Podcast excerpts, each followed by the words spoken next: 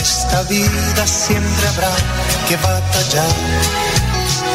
Ya nada es fácil, nos ponemos a pensar. La Iglesia Centro Evangelístico Maranata presenta su programa Una voz de esperanza. En medio de un mundo abatido, trayendo salvación y consuelo para tu vida. Con la dirección del pastor Hernando Fonseca. Bienvenidos. La bendición de Dios en cada una de sus vidas. Saludo a mi amigo André Felipe, quien está en la parte técnica del programa, y a todo el equipo de trabajo de Radio Melodía.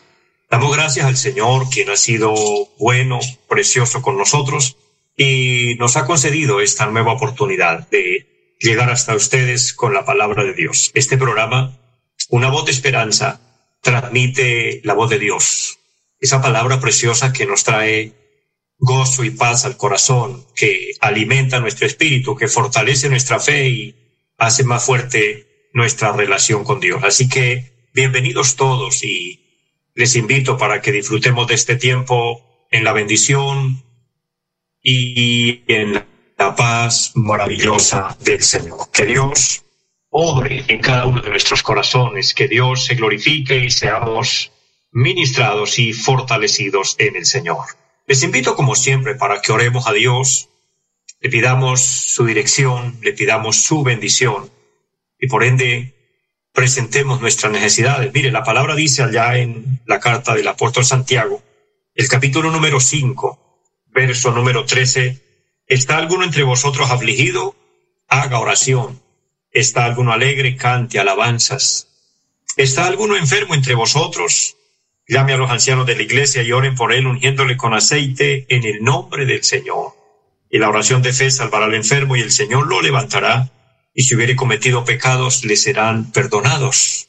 Confesad vuestras ofensas unos a otros y orad unos por otros para que seáis sanados. La oración eficaz del justo puede mucho. Mire el gran resultado que vemos aquí, la respuesta de Dios a nuestra vida, a nuestras necesidades, en cualquiera sea la circunstancia, el llamado es acercarnos a Dios. Pero terminan estos versos de la palabra diciendo, la oración eficaz del justo puede mucho.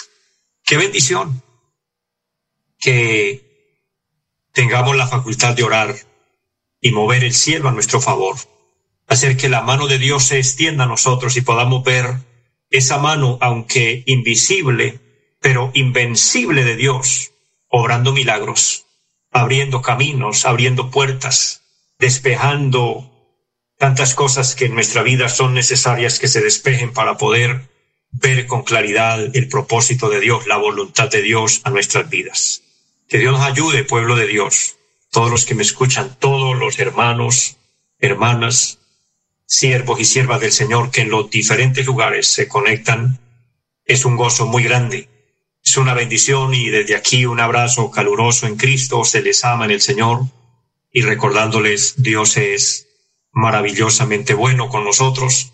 Él nunca nos hace a un lado. Esa es el, el, el, la mayor demostración de la bondad de Dios, del amor de Dios, es que Él dice, el que a mí viene, yo no le echo fuera. Él no hace acepción de personas. Él no mira nuestros defectos. Por ende, Él no vino a llamar ni a buscar perfectos, Él vino a buscar los defectuosos, dice en una parte de la palabra, los ciegos, los sordos, los mancos, los cojos, etc. Eso éramos nosotros, eso somos nosotros sin Dios. Eso somos nosotros en condición de humanos, defectuosos. Pero el Señor vino a rescatarnos, el Señor vino a tendernos la mano. También dice, los sanos no tienen necesidad de médicos, sino los enfermos. Por eso acerquémonos a Dios con fe. Digámosle que nos ayude y que nos bendiga, que su gracia nos envuelva. Bendigo a todos los que nos siguen también a través del Facebook. Es una bendición maravillosa que podamos disfrutar de, estar en un mismo espíritu, en un mismo sentir. Un saludo especial a Danielita Castillo y gracias por su saludo, por sus bendiciones. Y vamos a orar a Dios, vamos a pedirle a Dios que tome control de todo, que su Santo Espíritu nos guíe en esta tarde. Eterno y buen Dios que está en el cielo, le damos muchas gracias porque tú eres bueno, porque tú nos das la vida, porque nos permite esta maravillosa oportunidad. Hoy poder invocar al cielo sus misericordias y decirle aquí estamos, declarando que tú eres nuestro Padre, declarando que dependemos de su ayuda y de su misericordia. Te doy gracias Dios por la vida, por la salud, por todo, por el perdón. Gracias. Gracias porque contamos contigo, amado Dios. Y le suplico que nos siga bendiciendo, que nos siga ayudando. Bendice Dios esta emisora y los medios que tú utilizas para que este programa se realice. Y por ende, Dios, pido por toda nuestra audiencia, todos los que nos escuchan a través de la radio, los que nos siguen a través del Facebook en cualquier lugar de nuestro país y del mundo, que la bendición esté para cada uno. Obra milagro, Dios, trae sanidad. Dios, y esa sanidad no solo física, Sí, le suplico milagros por los enfermos físicamente, los que están en sus lechos de dolor, de desesperación, de agonía. Dios, visítales y haz tu maravillosa misericordia con ellos, permitiendo que se haga tu voluntad. Dios levantando, liberando, sanando, rompiendo todo yugo, toda opresión, pero también la sanidad interna, la sanidad del alma todos aquellos que están en estos encierros de indecisiones, de circunstancias que hieren y golpean el corazón. Obra de una manera grande. Dios, tú eres el libertador y tú eres el poderoso que obra en todas las áreas de nuestra vida. Y aquí estamos diciéndole, Señor, te necesitamos. Le suplico, Dios, que bendiga la iglesia aquí en Colombia. Todos los lugares de predicación donde se habla la sana doctrina, respáldalo Dios. Permítenos contar con su bondad divina y que podamos predicar el Evangelio, como dice tu palabra, con señales, prodigios y milagros, viendo la gloria de Dios moviéndose, viendo las almas salvarse en Dios. Pido por cada pastor, por cada ministro en los diferentes lugares, Dios, y por ende por nuestro país, que tú bendigas a Colombia. Todo lo ponemos en sus manos y le decimos gracias en Jesucristo nuestro Señor nuestro Salvador. Amén. Amado pueblo de Dios, recordándoles que tenemos un programa en nuestras iglesias, bueno, cada quien donde se congrega su lugar, si conoce sus horarios, su programa, lo más sensato y lo más sabio es ir a buscar del Señor. En nuestra congregación tenemos un programa durante la semana y es el día martes, culto de oración a las siete de la noche. Vamos a buscar el rostro de Dios, a buscar su bendición, a clamar por tantas necesidades que hay. El día jueves tenemos también culto a las siete de la noche con enseñanza de la palabra. Y los domingos a las nueve y treinta de la mañana y a las cinco de la tarde. Cultos maravillosos, gloriosos, donde honramos al Señor, le exaltamos, hacemos su obra, pero también somos bendecidos por Él. Recordándole la dirección allí en Piedecuesta, Santander, carrera séptima, número 371 del barrio Amaral. Cualquiera que desee visitarnos, será un gozo muy grande poder recibirle y poder compartir con ustedes las bendiciones del Señor, poder ayudarle en la vida espiritual, poder orar por usted, poder que entre todos arrebatemos la bendición de Dios. Es un gozo grande, pero también un saludo muy especial y caluroso aquellas personas que se les dificulta congregarse por temas de, de transporte, de distancias o temas de salud, etcétera. Tantas cosas que a veces limitan a quienes quieren, pero que no pueden. Sin embargo, para mí es un honor y una honra llegar hasta ustedes, allí hasta su casa, y a través de este medio llevarles la palabra y poder decir quizá estamos pastoreándole su alma, ayudándole para que juntos lleguemos un día a la patria eterna. Y recuerden, esto será pronto. Este es mi principal anuncio del programa. Cristo está a las puertas. Dice la palabra que a la final trompeta. Y estamos en tiempos finales. La trompeta puede sonar en cualquier momento. Esto se asocia bien con las fiestas que se hacían o, se, aún se hacen, se celebran en Israel. Ahorita en septiembre eh, utilizando nuestro calendario precisamente, aunque allá es diferente, pero utilizando nuestro calendario. En septiembre, más exactamente el 15 de septiembre, es la fiesta de las trompetas en, Israel. No estoy dando fechas para la venida del Señor, pero esto se alinea con, con el tiempo en el que vivimos y bien pudiera ser. Vuelvo y repito, no estoy dando una fecha, pero bien pudiera ser que en la fiesta de las trompetas en Israel fuera el sonar de la trompeta y la iglesia suba, la iglesia se vaya. Lo que quiero decir es que sin saber el día y la hora, estamos tan próximos que lo único que nos queda es estar listos, estar preparados. Si usted tiene algo para arreglar con Dios, hazlo ahora. Dígale a Dios, ayúdame, perdóname. Dobla tus rodillas en el lugar donde estés y pídele perdón al cielo, pide misericordia. Dios será amplio en perdonar y Dios estará ahí para ayudar. Dios estará ahí para liberar, para sanar y hacer que usted esté dentro del número de los que nos vamos con Cristo. Mi fe, mi posición es que yo creo y quiero irme con Cristo, porque es la promesa de la palabra.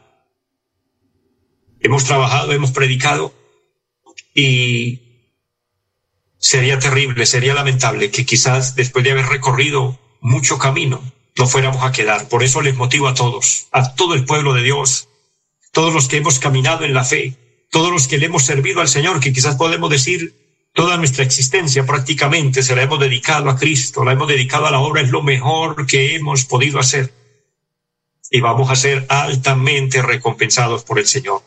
Así que, por favor, no te sueltes de la mano de Dios. Por el contrario, aferrémonos más a Él, agarrémonos más a Él. Y digámosle, Dios, te necesito. Digámosle, como dijo un día el apóstol Pedro hablando a nombre de todo el grupo de discípulos que estaban allí, Señor, ¿a quién iremos si solo tú tienes palabras de vida eterna?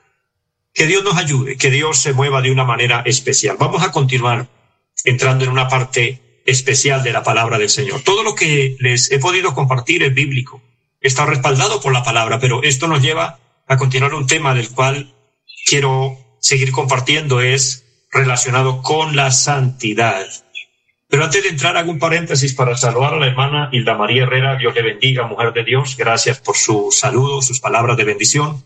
Y a todo el que entra durante el programa a través del Facebook, les saludamos grandemente en el nombre del Señor. Hablando de la santidad y continuando en la primera carta del apóstol Pedro, el capítulo 1, y leeré el versículo número 14, dice, como hijos obedientes, no os conforméis a los deseos que antes teníais estando en vuestra ignorancia. No os conforméis a los deseos y desenfrenos de nuestro cuerpo, de nuestra carne. Y el verso 15 dice, sino como aquel que os llamó es santo, sed también vosotros santos en toda vuestra manera de vivir. Qué versículos preciosos. Es una palabra fácil de entender. Yo diría un alimento espiritual fácil de ingerir, fácil de, de, de, anexarlo, de aplicarlo a nuestra vida y cumplir así el propósito de Dios. Hablando de la santidad, quiero recordarles que significa pureza, limpieza y descontaminación, descontaminarnos.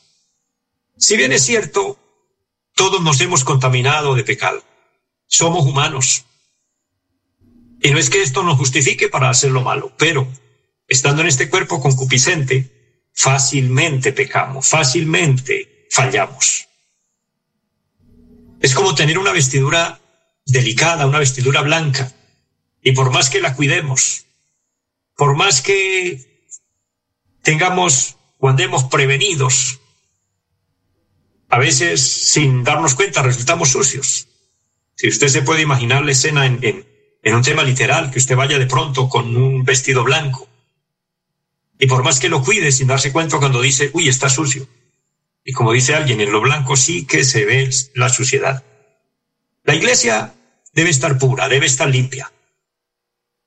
Y por eso es que el término santidad, desglobando esta palabra y aplicándola, nos lleva a ese término descontaminación. Descontaminarnos quiere decir asearnos constantemente. Mire, el apóstol Santiago habla de, lavarnos continuamente con la palabra, limpiarnos, purificarnos. El Señor le dijo a sus discípulos allá en San Juan, capítulo 15, versículo número 3, ya vosotros estáis limpios por la palabra. Esto hace alusión como, como el baño que nosotros nos aplicamos todos los días, sea en la mañana o sea en la tarde, pero todos los días tenemos que ir a la ducha y asearnos. Y es la única manera de mantenernos limpios y sentirnos bien. Entonces, si de pronto hay un descuido en nuestra vida, si de pronto pasamos por alto cosas que son fallas y que con estas estamos dañando nuestra vida espiritual, la estamos manchando para utilizar este término, entonces nos contaminamos. En cualquiera de los casos hay que ir a la palabra, ver en qué estamos fallando y a través de la sangre de Jesucristo suplicar que seamos limpios de pecado. Porque recuerde esta gran verdad. El texto que hemos tomado dice, como hijos obedientes, como hijos de Dios, por supuesto. Y esa palabra como hijos obedientes habla de cristianos ya con frutos, cristianos que se les nota, que se les ve que son hijos de Dios. Ya hay un testimonio en ellos, ya hay confianza para depositarle en esas personas que uno dice, no, este se ve que es un hijo o una hija de Dios. Esto me hace recordar como aquel hombre que estaba sentado bajo la higuera y cuando Jesús lo vio dijo, he aquí un verdadero israelita. Se le notaba. El hijo de Dios se le debe notar que es hijo de Dios. Y aquí el apóstol habla a hijos de Dios y dice, como hijos obedientes, no os conforméis a los deseos que antes tenías. Y es decir, límpiese. Traten de no cruzar esa línea delgada que nos puede llevar a cometer fraude, a cometer pecado. Mire, el pecado es infracción de la ley. Y dentro del marco de santidad, el Señor quiere que seamos limpios, que seamos puros, por una razón. Porque la palabra dice en Efesios, especialmente el capítulo 5, que el Señor viene por una iglesia gloriosa. El calificativo, perdón, el calificativo que el Señor le da a la iglesia es muy relevante, es muy grande está en un nivel muy alto. Él dice que, él viene por una iglesia gloriosa, que no tuviese mancha ni arruga ni cosa semejante, sino que fuese santa y sin mancha. Tremendo. Al aplicar esta palabra en nuestra vida y hoy en nuestra sociedad, yo pudiera decirles, la santidad que el Señor demanda hoy es un gran reto y un reto muy grande para el verdadero Hijo de Dios para la verdadera hija de Dios. Porque uno de los anuncios proféticos de la palabra, repito esta frase para poder enfocarnos bien en el tema, estamos hablando de la santidad y cómo el Señor demanda que nos mantengamos puros. Recuerde, una iglesia gloriosa, sin mancha, sin arrugas, sin contaminación. Y uno de los anuncios proféticos de los últimos tiempos es que vivimos en el tiempo cuando la maldad se aumentó, y según segunda Tesalonicenses 2.7, el misterio de iniquidad se ha manifestado. El misterio de iniquidad, lo que está oculto, lo que está por allí reservado, que parece que no se ve, está trabajando en oculto con el objetivo de hacer daño. Si nos damos cuenta, y tristemente hay que decirlo, nuestra sociedad, nuestro mundo actual, está hoy apoyando, respaldando todo lo que tenga que ver con anular los verdaderos valores y establecer los antivalores.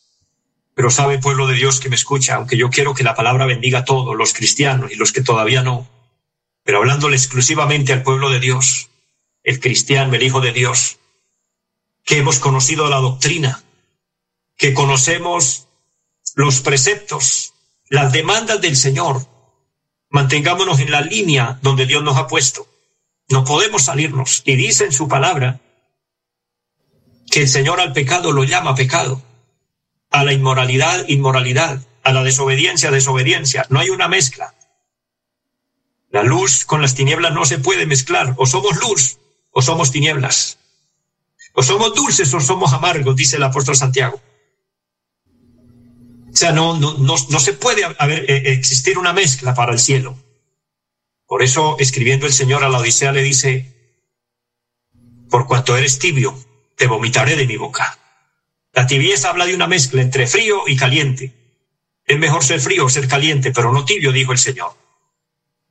Dentro del tema de los antivalores, lastimosamente esto se ha infiltrado. Está dentro del pueblo cristiano también.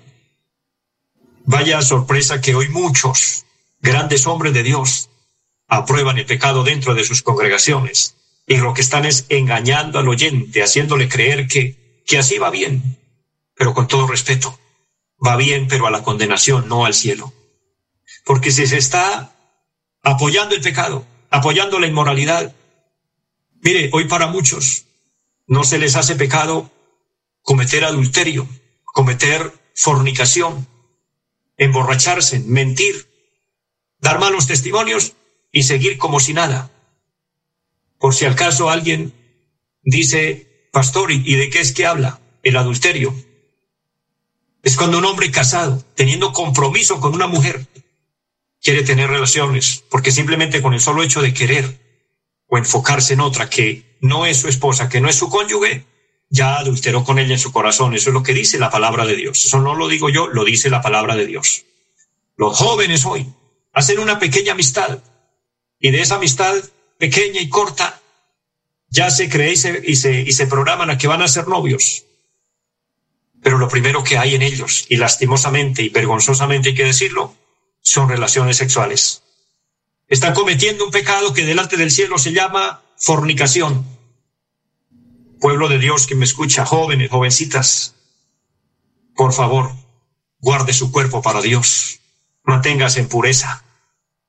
Yo aconsejo a las jóvenes y a las jóvenes de la congregación donde Dios me ha puesto a predicar y les digo, por favor, no pongan la mirada en una persona ilícita. Por favor, no se enamore de quien no debe enamorarse, porque cae en pecado y el resultado del pecado es muerte.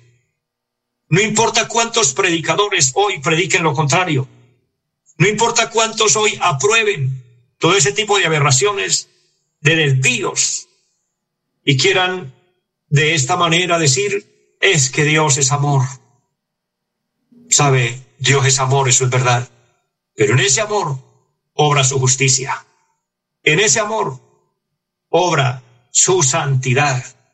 Y él dice, sin santidad nadie verá al Señor.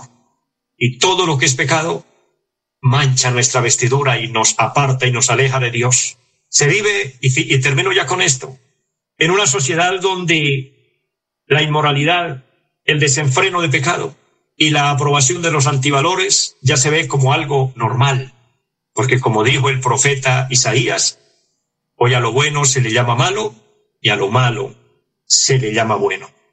Pareciera que hacer lo malo es normal y que en cambio el que hace lo bueno se lo ve como anormal, como que éste ya está fuera de sí.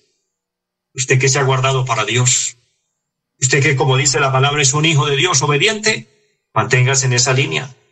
No te vayas a desviar el Señor dice, el que pone su mano en el, arado no es acto para que mire atrás, porque si no, no calificas. Que Dios nos ayude. Y antes de terminar, quiero orar por aquella persona que desea aceptar a Cristo en su corazón o reconciliarse con Dios. Ora conmigo diciendo, Padre que esté en el cielo, te doy gracias, porque tú eres el dador de la vida.